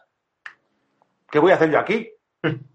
O sea, aquí es que no hay ni gente para comprarte el mueble, ¿sabes? Mm. La gente ya tiene sus casas amuebladas, ya son mayores, ¿no? No hay. Sí. Entonces es como, no te queda más remedio que contactar con el exterior Mm. constantemente. Y, y decir, yo lo valgo, pues tiro para adelante, ya está, Claro, ¿sabes? no es que tener También es verdad que estamos, vivimos en una sociedad como que, por lo menos la, la que yo conozco, española, donde equivocarse está muy mal visto. Mm. Entonces tenemos mucho miedo de equivocarnos y a que nos digan que no, ¿sabes? Que es algo que los americanos no tienen ese problema, ¿no? Es como yo lo pregunto, yo lo intento y ya está, ¿sabes? Y hay que intentarlo. Sí. No queda más remedio. No queda otra. Una pregunta que, que me- siempre me da vuelta. en un pueblito tan pequeñito, ¿de dónde consigues la madera? Yo la madera, tengo la suerte de que en Santander hay un almacén de maderas relativamente majo, eh, Marino de la Fuente, y, y ahí suelen tener, tenían madera, tenían bastante madera hasta ahora. ¿Mm? Ahora ha habido un bajón de madera y hay un montón de maderas que no tienen. ¿Mm? Y luego hay maderas que, maderas así un poquito más preciadas, que las consigo en, en Madrid, en Madinter, ¿Mm? maderas para la lutería, porque aquí lo que es, en España el mercado de la madera, puedes encontrar una pieza de nogal rizado en el almacén de maderas y ellos no saben qué es nogal rizado, Claro. ni saben qué es arte rizado, Mm. ni corte radial, ¿sabes? O por lo menos no lo tienen diferenciado, ¿no? Sí. Y las maderas un poco más, más valiosas tienes que buscarlas en las, en, en las tiendas de, de madera para luthier, para luthier. Y luego algunas maderas que corto yo en, en el monte, Ah, vale. pero las menos. vale. ¿Has pensado en importar alguna madera que, que quieres eh, trabajar? ¿Alguna madera? No, cada vez, de hecho, ca- cada vez veo que es más... A mí me gustaría trabajar principalmente con castaño, ¿Mm? que es una madera que hay aquí eh, eh, mogollón, ¿Mm? con cerezo, que también hay, lo que pasa es que no hay tanto ¿Mm? y sobre todo no hay, no hay en las calidades que yo necesitaría para trabajar. La madera aquí ya crece en, en lugares con mucha pendiente, no queda madera en lugares donde pueda crecer bien, ¿no? Sana y, y correctamente para poder trabajar muebles en condiciones. ¿Mm? Entonces al final me, me veo obligado a comprar madera. Claro. ¿sabes? Porque yo estoy en contacto un poquito con, siempre se me olvida el nombre, pero un chico que vive en Italia, con mucho talento que tomó, tuvo en un curso contigo. Vasco, Vasco Sotirov. Sí, sí, con él tuve una vez un contacto porque, porque aquí en Suecia hay un montón de madera, pero no está esa madera que, como con la que quieres trabajar, y por ahí le he preguntado como para ver la posibilidad de, de, no sé si a través de él o, cómo hacerlo, de, de comprar de alguna parte para que me la manden para acá, para poder trabajar esa madera que, que para llegar a como, no sé cómo decirlo, pero también la madera que de repente es un poquito más difícil trabajar o que tiene otro aspecto, te da otro, otra, no solamente estética al trabajo, sino que te da como otro nivel al trabajo. Y Claro. y claro, y voy a la, a la escuela donde, donde enseñan lutería acá y le- lo importan todo, porque aquí en Suecia no, no hay ese tipo de madera, entonces tienen que comprarlo todo de Italia, de Francia. Entonces Sí. por ahí, por ahí tuve contacto con él. Aquí, aquí pasa lo mismo. Yo también cuando veo, yo siempre me hablo mucho con él, ¿no? Con Mm. Y cada vez que publica y que me enseña las, las piezas de madera que puede comprar ahí en el almacén, Mm. es que eh, yo le digo, tío, tú eres muy malo. Eso no se puede hacer. Tienes que guardártelo y no decirlo porque, claro, es que yo pensaba en irme con la furgoneta a verle ¿Eh? de hecho tenía pensado el verano pasado, lo que pasa es que luego por lo del coronavirus no ha sido posible. Eh, tú- Quería cuando tú te vayas a- con la furgoneta donde él, yo me voy en el A- mío, a buscar la madera. cuando te vayas con la furgoneta a buscar madera, yo después me voy al taller tuyo y ahí, la- ahí la repartimos. Claro, y hacemos exactamente. Sí, sí, sí, sí. Porque, claro, es que en Italia tiene una madera espectacular. Sí. En algunos, que es. Aquí es prácticamente inviable. Aquí, claro, yo, por ejemplo, antes no chapaba y ahora he empezado a chapar para poder aprovechar esa madera de lutería, Sí. ¿sabes? Más, de una forma más consciente, ¿sabes? Sí, porque claro, aquí también hay eh, eh, otro, ese es otro tema y siempre va a ser un tema para nosotros que trabajamos en madera, que, que al final trabajamos con, con un producto que, que- que es un árbol, que tuvimos que cortar el árbol para porque nosotros pudiéramos hacer un mueble. Entonces hay que aprovecharlo, que es como, es como lo mismo que dice la, la gente que mata cerdos, que, Sí. que hay que aprovechar todo, todo, Sí, todo. sí, de una u otra manera, pero todo. Claro, luego, por ejemplo, otra cosa que sí es verdad es que la madera, si le das unas cuantas vueltas a la madera y tienes ganas de trabajarla, madera simplona o que parece más simple, es súper agradecida. Sí. O sea, el mismo pino, el pino, El un pino pino bo- es. bonito, un pino bonito, eh, sin nudos, incluso de una pieza de madera que tenga un montón de nudos, que no tenga ningún corte radial, le sacas el corte radial, seleccionas la madera y al final obtienes unas piezas espectaculares con una madera simple, ¿sabes? Entonces, eh, es darle vueltas, Sí. darle vueltas cuando... Tengo una, una pregunta. ¿De dónde, de dónde vas sacando más, más técnicas, por así decirlo? Eh, ¿Dónde las miras para inspirarte, para después, para después decir, ya, esto quiero probar, esto voy a tratar? Ahora, ahora estoy en un momento en el que, mm, digamos, esa parte la tengo un poco más parada, ¿Mm? ¿sabes? Porque he estado más centrado en que quería hacer muebles más grandes, Mm. muebles úti- útiles. Tengo ahí un problema, por ejemplo, con la utilidad. Está muy bien, hago muchos cajoncitos pequeños, muchas cosas así, ¿no? Le voy a meter aquí un... Y al final es como, veo que hay un montón de cajones inútiles, ¿sabes? Un montón de cosas que... Entonces estoy ahí en un, en un proceso de, de buscarle la utilidad a las piezas, ¿sabes? Menos la parte, digamos, estética, sino como más la parte de utilidad. Volver un poco al... Y luego es de, de lo que veo, de las... O sea, yo tengo mi contacto es con Instagram y a través de las redes. Yo es una cosa que decía ayer en la charla que di en la escuela de Salamanca. Yo no, tengo, no pertenezco a ninguna asociación. Yo lo que conozco es a través de las redes. No tengo tiempo para andar mirando y me gustaría, me gustaría ir a recorrer, buscar talleres, conocer gente, pero al final no tengo ese tiempo, ¿no? ¿Mm? Entonces veo cosas que me resultan ins- inspiradoras y digo, joder, tengo que probar esto. Tengo que probar a hacer esto. ¿Mm? Y ya Pero- está. Y en España, en el rubro de la, de la mueblería y banistería, ¿hacen algún tipo de exposiciones en conjunto? No hay nada. Nada. Porque por ahí una vez lo hablamos con, con Casa de la Justa, con, con los chicos de Barcelona, eh, que, que tuvimos una, una, también una charla hace tres semanas por ahí. Lo hablamos una vez. De, de, oye, ¿qué pasa si, si nos juntamos, nos ponemos de acuerdo, podemos pedir un par de becas, qué sé yo, nos arrendamos un local un fin de semana o que nos presten un local un fin de semana y cada vamos preguntándole a ciertas personas y, y de ahí nos vamos y exponemos lo que tenemos en el fin de semana de distintos países y, y a ver si se forma tradición, sería bueno. Eso, se- eso sería, eso es una cosa que, claro, yo siempre yo lo he pensado desde que empecé, ¿no? Es dónde puedo ir, sobre todo a nivel, a nivel formativo, ¿no? Era dónde puedo ir a ver un mueble hecho de esta determinada forma, ¿no? Claro, no hay sitios donde puedas ir, porque yo iba a un, vas a un sitio, ves un mueble y dices, no, esto no lo quiero yo. Yo quiero mirar mueble de autor, ¿no? No hay. Yo no conozco, no sé si no lo hay, pero yo no lo conozco. He buscado en galerías, he buscado. Entonces, esa opción es una, sería algo, algo maravilloso, ¿sabes?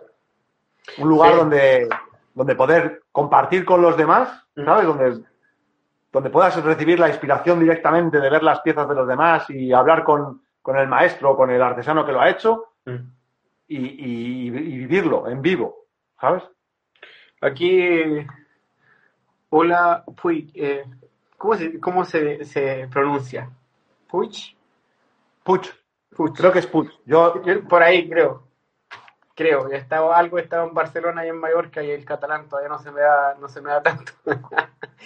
Eh, pero sí, yo creo que hay un montón de gente interesada. Él dice, me apunto, claro. Eh, yo creo que suena, suena fácil, pero, pero decirlo, oye, hay que, ya, saquemos la pandemia, bor- borremos la, la pandemia. sí, terminemos la pandemia y... Pero yo creo que sería, sería algo extraordinario. Sí, por, Extraordinario. por ahí, por ahí de repente no va a faltar el que va a decir cuánto me pagan por ir. Eh, oye, aquí nos vamos a juntar, que se junte un poco de gente a mostrar su trabajo para que le sirva también a la gente que, que quiere aprender un poco más de muebles y al- a los a los ebanistas que quieren eh, diferenciar, comparar, comparar, perdón, eh, su trabajo con el de otro y aprender de otras cosas, porque yo ahora estoy escribiendo un libro que no, no lo he nombrado en las otras charlas, no, no lo he nombrado mucho, pero estoy escribiendo un libro y estaba justamente escribiendo de eso, de la tradición de hace muchos años, que es como, en, sueco se llama Yesel, en inglés vendría siendo como un Journeyman Piece, como un- un- una, una pieza con la que al final tú tienes un título de, de oficial en ebanistería, te Ajá. dan un carnet y ese carnet, estoy hablando de, de hace muchos años atrás, tú ibas con este carnet y te paseabas por, por Europa y, y regía. Porque ese carnet te Ajá. decía, ya, él tiene esta calidad de trabajo y, y tal, la nota de él fue tanto. Entonces tú podías entrar a cualquier taller con tu título de oficial y obviamente poder trabajar. Claro. Pero lo que se hacía cuando todo la, que aquí vendría siendo como la, la prueba nacional de oficio, eh, lo que se hacía en esos tiempos era que tú terminabas tu mueble y después te ibas por un viaje, que por ahí duraba tres Ajá. o seis meses y pasabas por distintos talleres y distintas exposiciones por toda Europa. Entonces la persona que mostraba el mueble enseñaba, pero a su vez aprendía del resto. Entonces se iba Claro. enriqueciendo y era como retroactivo siempre. Yo creo que por ahí Claro. eso hace falta como para darle un, un, un- un vuelco, no un vuelco, pero para darle un toque nuevo. Es, es que además es un poco. Yo lo he hablado un montón de veces con, con algún compañero, ¿no? El, el- es que hay veces que te toca, te toca pagar para, o sea, digamos, pagas para que te hagan publicidad del mueble, pagas para que, pues esto es, esto es, digamos, es, publicidad de tu, de, tu trabajo, es publicidad para para el trabajo de los demás, es entrar en contacto con los demás, es aprender, los demás aprenden de ti, tú aprendes, a mí me parece que es una, generar ese lugar donde, digamos, el intercambio de creatividad es algo espectacular. Yo ayer, lo comentaba ayer en la, en la charla que di, eh, las asociaciones en general, digamos, están lo que yo conozco de las asociaciones, como a la búsqueda de o bien mercado, o bien subvenciones, o bien, pero no hay ese, ese sitio, por ejemplo, esas cosas que hacen, por ejemplo, en, en Estados Unidos, de que lo- la Asociación de Maestros Artesanos de Vermont hace una exposición, juntan todos los muebles que han hecho los artesanos de Vermont y puedes ir allí a comprar, a aprender, a ver, puedes hablar con el maestro, ¿sabes? Luego hacen un sorteo, hacen una, no un sorteo, como una, una subasta de una pieza para, digamos, para pagarle el dinero para la asociación. Y es que, claro, eso sería algo maravilloso donde tú puedas compartir, ¿sabes? En directo, porque es que las redes están muy bien a, a nivel de difusión, pero los muebles es como, no sé, como, como es la piel de alguien, ¿sabes? Solo la puedes ver, pero si no la tocas no la puedes sentir, Claro, ¿sabes? es, es correcto. Yo creo que, por eso digo, cuando ya no haya pandemia, que quizás va a ser como en un año más, en algún momento va a salir la pregunta y vamos a ver cuánto van a levantar la mano y, y a, y a ver si se hace algo. Yo, Sí. a, a mí me, a mí me dicen, hagámosle en cualquier parte de España y, y me voy. Yo, vamos, a mí en España está muy bien, pero si es en Suecia también me apunto, ¿eh? Sí, también, es que, es que se puede. O sea, acá, acá hay, hay Claro. organizaciones que, que subvencionan este tipo de iniciativas. Sí, sí. Y si no, pues habrá que rebuscarse en los bolsillos y decir, pues adelante. ¿no? Es que estas oportunidades, ¿sabes? No. Claro, es que es como. Es como- estamos como no, no reinventando, como. ¿Sabes? Es como ser pioneros otra vez de algo que se perdió y ahora nos toca otra vez. Pues bueno, pues nos toca volver a andar el camino. Pues ya Sí. está. Yo, yo soy de las personas que, que cree en esto. O sea, yo tengo 35 años y mi hijo tiene 3 años y medio. Y yo siempre, siempre he tenido como la misma filosofía, que él no, no entiende lo que yo hago ahora, y quizás Claro. cuando tenga 20 o 15, por ahí lo va a encontrar que es aburrido, que no tiene sentido, qué sé yo. Yo siempre he dicho, vamos a ver sentir como feliz si es que él cuando tenga 25, 30 años, él, él haya entendido que, que, que su papá eh, trató de aportar al oficio no tan solo en, en Suecia, sino que en algunas partes del mundo que para mí la- las más factibles son España y Chile. Y haber, Ajá. no, no haber echado a andar esto de nuevo, porque yo no soy pionero de nada, pero sí haber podido aportar con mi granito de arena y que hice Claro. lo que pude hacer. Con eso yo Exactamente. es que- eso- Yo, la verdad es que Mm, yo, a mí, eh, eso también lo he he tenido ese, ese pensamiento con, con mis hijos, ¿no? De pues que en algún momento se puedan entender, ¿no? El, esa parte, ¿no? De aportación a, a algo que para mí es, cultu- es cultura. Claro. Y luego, sobre todo, me queda la parte que es la que con la que yo me quedo últimamente y es muy egoísta y es que a mí me lo, yo me lo paso teta, me lo paso muy bien haciendo lo que hago Mm, y compartiendo con los demás. Y si me voy a, un- a dar un taller a, a Barcelona, me lo paso fenomenal. Disfruto conociendo gente. Si me voy a, si, se hace esto de, de una exposición, mm, es como te lo vas a pasar bien. Me lo he pasado bien cuando me he ido a Inglaterra al, Mm. al European Working Show. ¿Sabes? mm. Disfrutar. Sí, son experiencias increíbles. Yo también tuve la suerte de ir a Barcelona a hacer un workshop y he tenido la suerte de viajar de vuelta a Chile a dar un par de charlas y, y para mí es espectacular.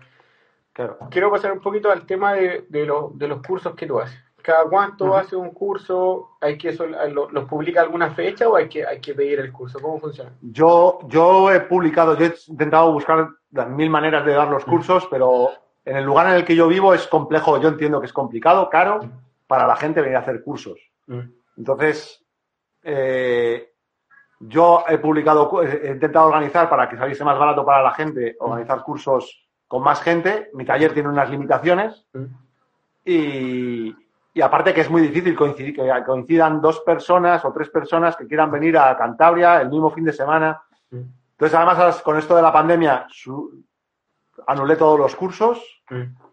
Y ahora ya so- solo doy cursos si alguien me, me escribe para, para dar cursos y yo doy cursos, clases particulares. Nada más. ¿Y curso online se te da? Cursos online, estoy ahí, es- probablemente empiece en enero a dar unas, un curso online en la- una escuela de arte de Seattle.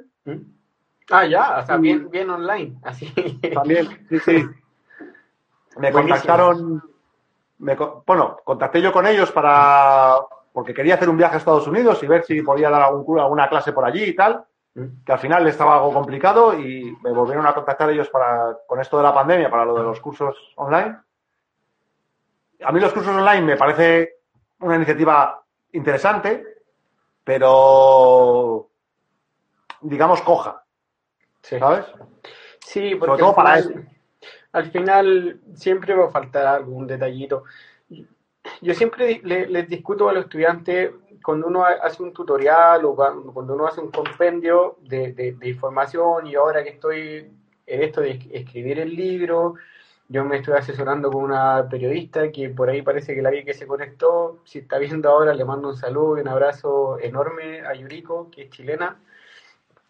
Eh, pero ya quedamos de acuerdo en cómo la estructura de, lo que yo pensaba que iba a ser un libro, al final son tres.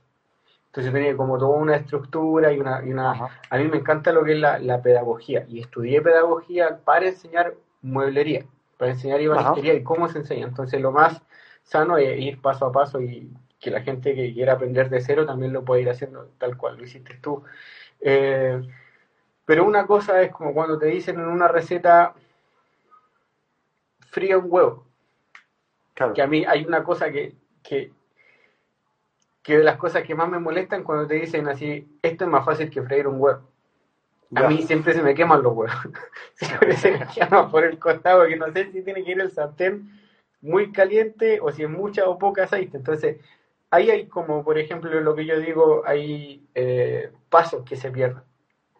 Hay Claro. lo que tú dices, o sea, si a mí me dicen frío un huevo, yo voy a preguntar, ya, pero ¿en qué temperatura tiene que estar el sartén? Eh, ¿Cuánto aceite tengo que ponerle? ¿Cómo pongo el huevo? ¿En qué momento lo saco? Voy a preguntar eso. Y, y, por ejemplo, si yo quiero se va a poder enseñar a cepillar online, se va a poder igual, pero te da otro toque si tú estás mirando a la persona y ver dónde carga el cuerpo, cómo lo tiene agarrado. Si tú le ves la mano derecha más blanca porque está haciendo la fuerza con la mano derecha o con la izquierda que la tiene adelante o, o viceversa. Entonces, Claro. obviamente, te entiendo, se puede hacer y se puede avanzar mucho, pero es un poquito coja. Eh, Y, y- y algo Yo- que tienen que entender uno y que tienen que entender la otra parte también. Yo, una de las cosas que, por ejemplo, que me he dado cuenta criando a mis hijos, porque nosotros hemos llevado una crianza bastante intensa, Mm. mm, hemos estado mucho tiempo con ellos, te das cuenta de cómo aprende un niño, ¿no? Mm. A... Llega un niño y te, ap- te aprieta la mano y dice, ¿te duele? Y dices tú, no, y sigue apretando. Y te dice, como preguntándote, claro, es eso, es como, ¿cómo vas a aprender cómo queda una superficie de, de pulida con un cepillo Mm. a través de una pantalla? La superficie Sí. pulida con un cepillo tienes que sentirla en las manos, ¿sabes? Es Sí. como un beso. ¿Cómo te voy a enseñar a besar por Sí. internet? ¿Sabes? Eh, por ahí el otro día me, me, me hicieron un comentario que, que yo lo que yo lo, lo he dicho varias veces, pero me hizo mucho sentido. Ojalá a la gente también le guste. Que, que aprender ebanistería mirando YouTube es como aprender del sexo mirando porno. Que, que me, me hizo bastante sentido, que no, no es lo mismo.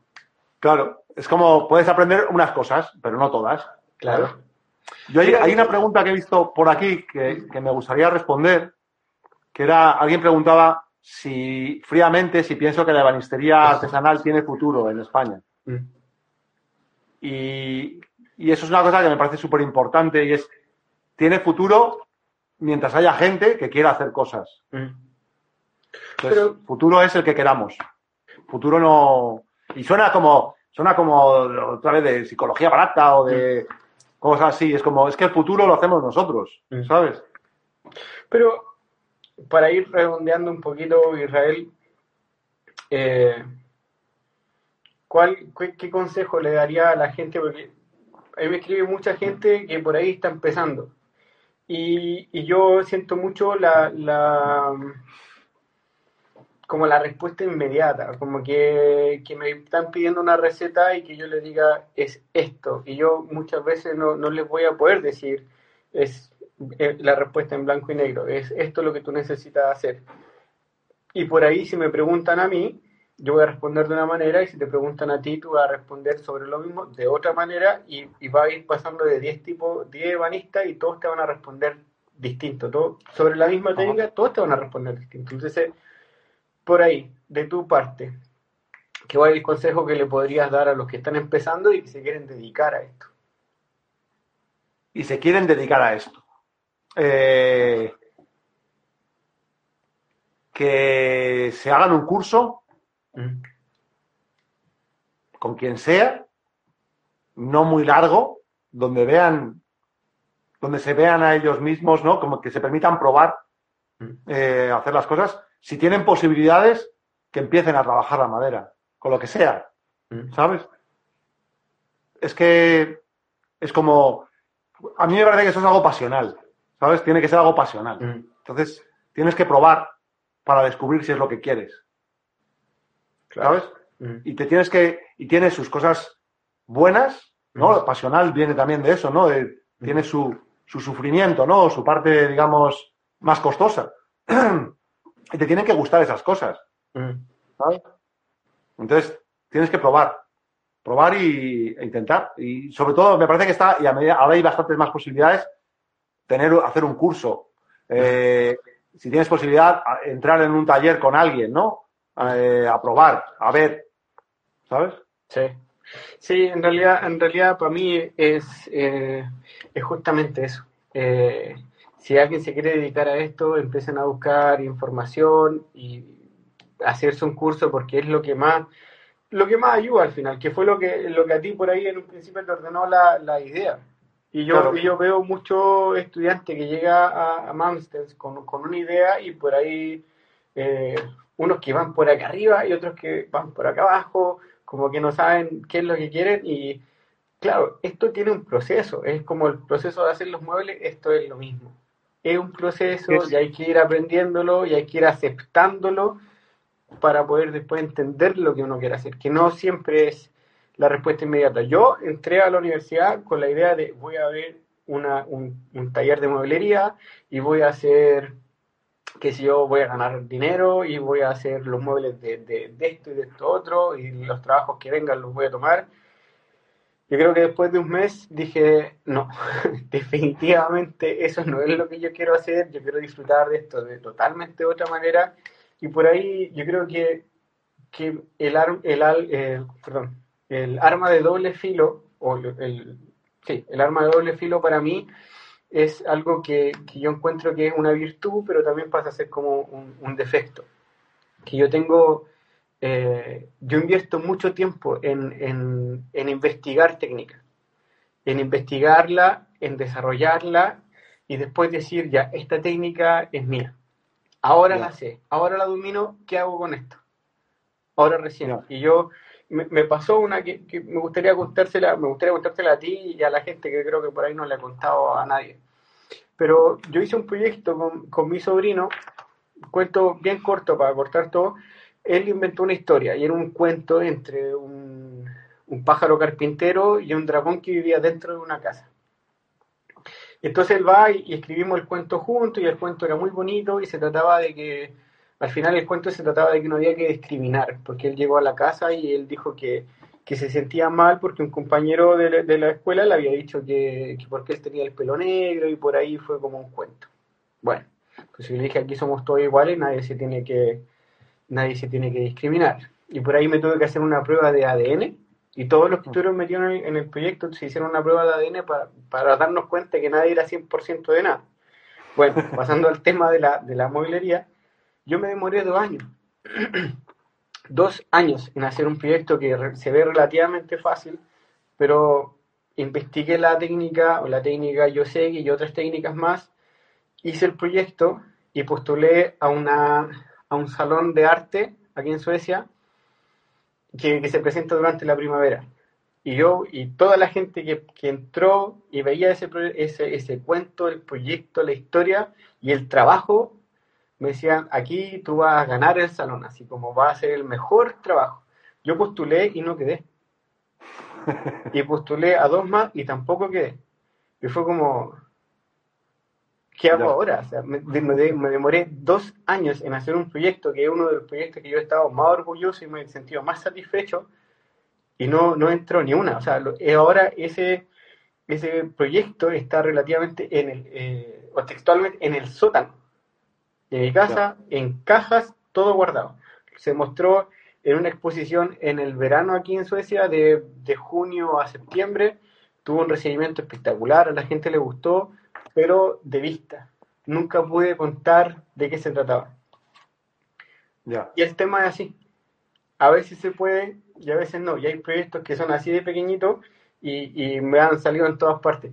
Y bueno, en esta sala de arte después era para la risa, porque había una persona que había tomado unos fideos, lo había pin- pintado y hizo como una escultura y, y quedó ese trabajo y no, no quedó el mío.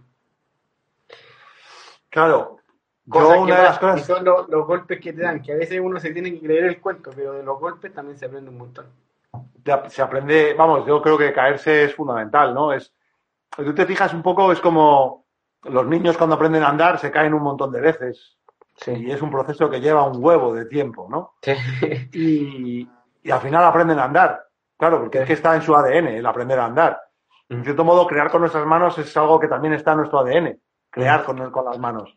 Tenemos Sí. un montón de limitaciones que nos han puesto ahí de no, hay que, tiene que ser trabajo de la cabeza o no sé qué, o tú no sabes, es que tú no, tú no dibujas bien, o tú sí dibujas bien, o tú no haces, no, pero lo tenemos, es- está en nuestro ADN el crear cosas. Mm. Y a mí me pasó un poco, yo en uno de mis, en mi proceso formativo, yo me, Mm. yo me propuse dos años de formación Mm. y luego en un año tenía que vender algo. Tenía que conseguir algo. Si no lo conseguía, dejaba la ebanistería y me buscaba otra cosa. ¿Sabes? Porque era, tengo casi, tengo 40 años, no puedo estar, venga, voy a probar esto, ahora voy a probar esto. He probado las cabras, he probado el cuero, he probado el no sé qué, he probado, he probado millones de cosas. ¿Qué hago yo? ¿Sabes? Y pues hubo suerte, me salió alguna cosa, alguna, me sal- me salieron algunas cosillas y dije, ah, pues mira, Entonces es como que es un camino en el que te pones, claro, si te pones una meta muy grande, hostia, te vas a pegar una, un, un- pero así, pa, contra, contra el suelo. Mm. Te pones una meta donde quieres llegar y vas poco a poco. Yo ve- recuerdo hablando con Garrett, decía, "Isra, es que yo empecé hace 35, 40 años, ¿sabes? Y he hecho muchas cocinas. Sí. He hecho muchísimas cocinas. Y los últimos años es cuando he podido hacer cosas. Más lo que yo quiero, ¿sabes? Entonces, es así. Hay veces que sale, otras veces no sale. Y cuando no sale, lo que tienes que. Podemos hacer lo que hemos hecho siempre, ¿no? Decir, joder, es que. Es que fíjate, que a mí me pasa, ¿no? De, es, que, es que estos no tienen ni idea, no saben ni lo que estaban mirando, ¿no? Mm. O puedes decir, bueno, pues tengo que volver a intentarlo porque algo, algo no he hecho bien, Mm. ¿sabes? Algo no me ha salido bien, ya está. Y Sí. lo vuelvo a intentar. Sí, Si quieres. Total. Por eso al final tiene que ser pasional. Es si quieres, realmente. ¿Sabes? Y por ahí es, es la llave o el secreto a todas la- a todas las personas que al final consiguen el éxito en lo que ellos creen que es el éxito y que logran sus metas, que al final eso, eso es lo que hay que enfocarse, porque ahí compararse con otro ya, ya, ya tienes la mitad perdida. Ahí se quedó un poquito eh, pegado Israel. Eh, estamos ya para redondear.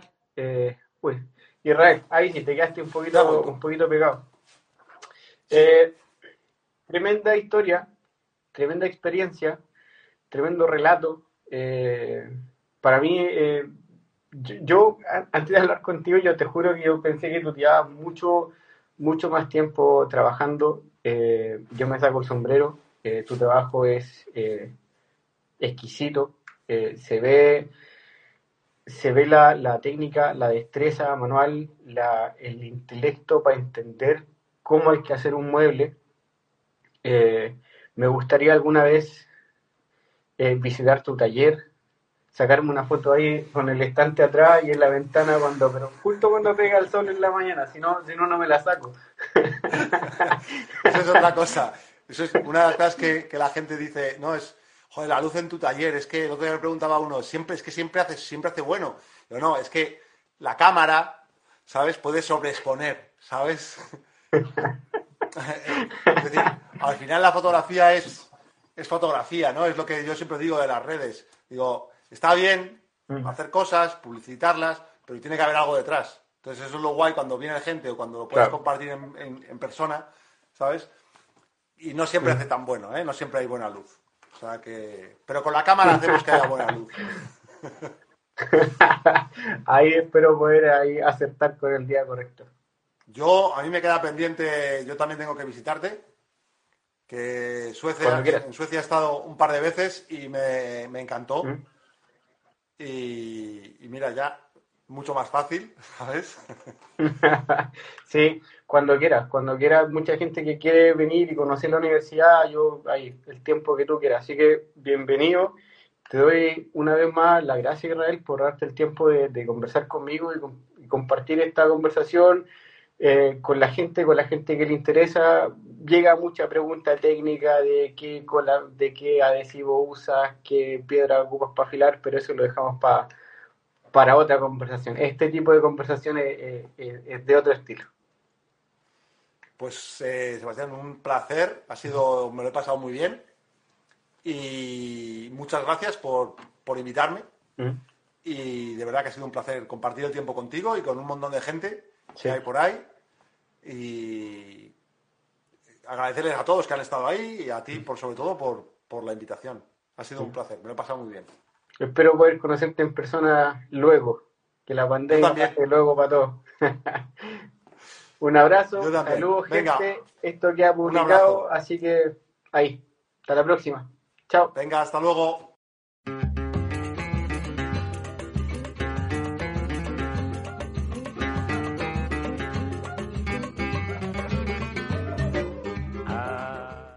Esta fue la conversación que tuvimos con Israel Martín y si la escuchaste por primera vez, segunda vez o tercera vez, espero que la sigas encontrando inspiradora e interesante. Si tú sigues este podcast, te agradecería mucho que la pudieras compartir para que este tipo de información o conversación le llegue para quien la pueda necesitar. Eso gente, hasta la próxima.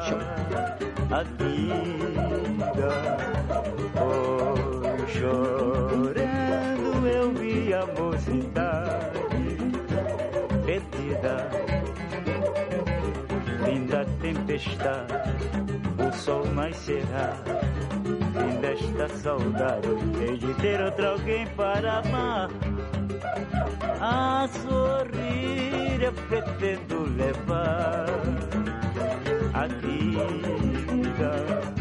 Oh, chorando eu vi a mocidade perdida. A sorrir eu pretendo levar a vida.